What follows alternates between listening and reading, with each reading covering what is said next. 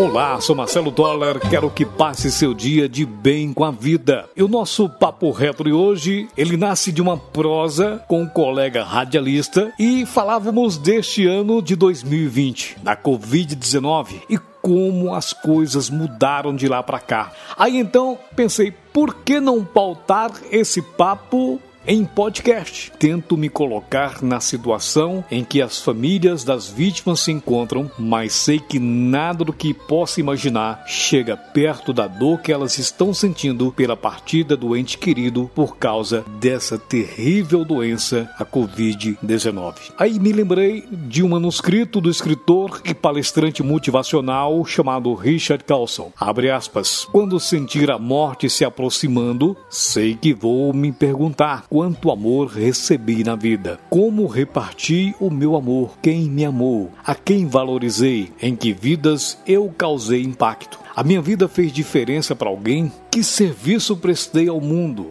Tenho certeza de que minha única preocupação será: terei ou não preenchido minha vida com amor? Fecha aspas.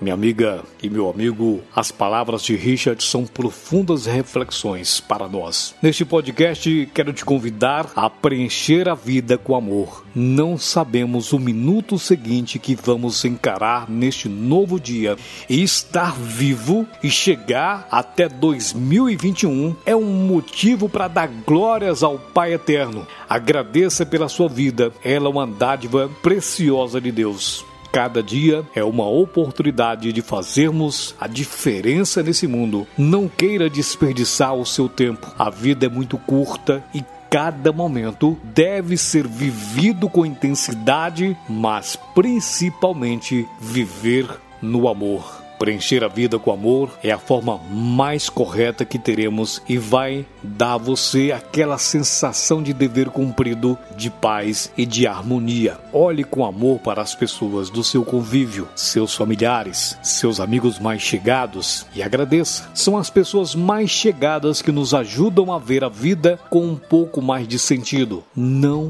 deixe para amanhã de expressar o amor que sente por elas. Faça isso hoje. Faça com que elas sempre lembrem que são importantes e fundamentais na sua vida, da mesma forma que você para com elas. Veja as pessoas do seu trabalho, olhe para elas com um olhar de ternura, trabalhe dando o melhor de si. Lembre que o que você faz pode melhorar o mundo, mesmo que seja algo muito simples e de pouca relevância. Sem você, não seria a mesma coisa. Olhe para o mundo e tenha esperança de vê-lo transformado. O mundo será transformado a partir do amor. Pense nisso. Acredite em Deus, acredite em você.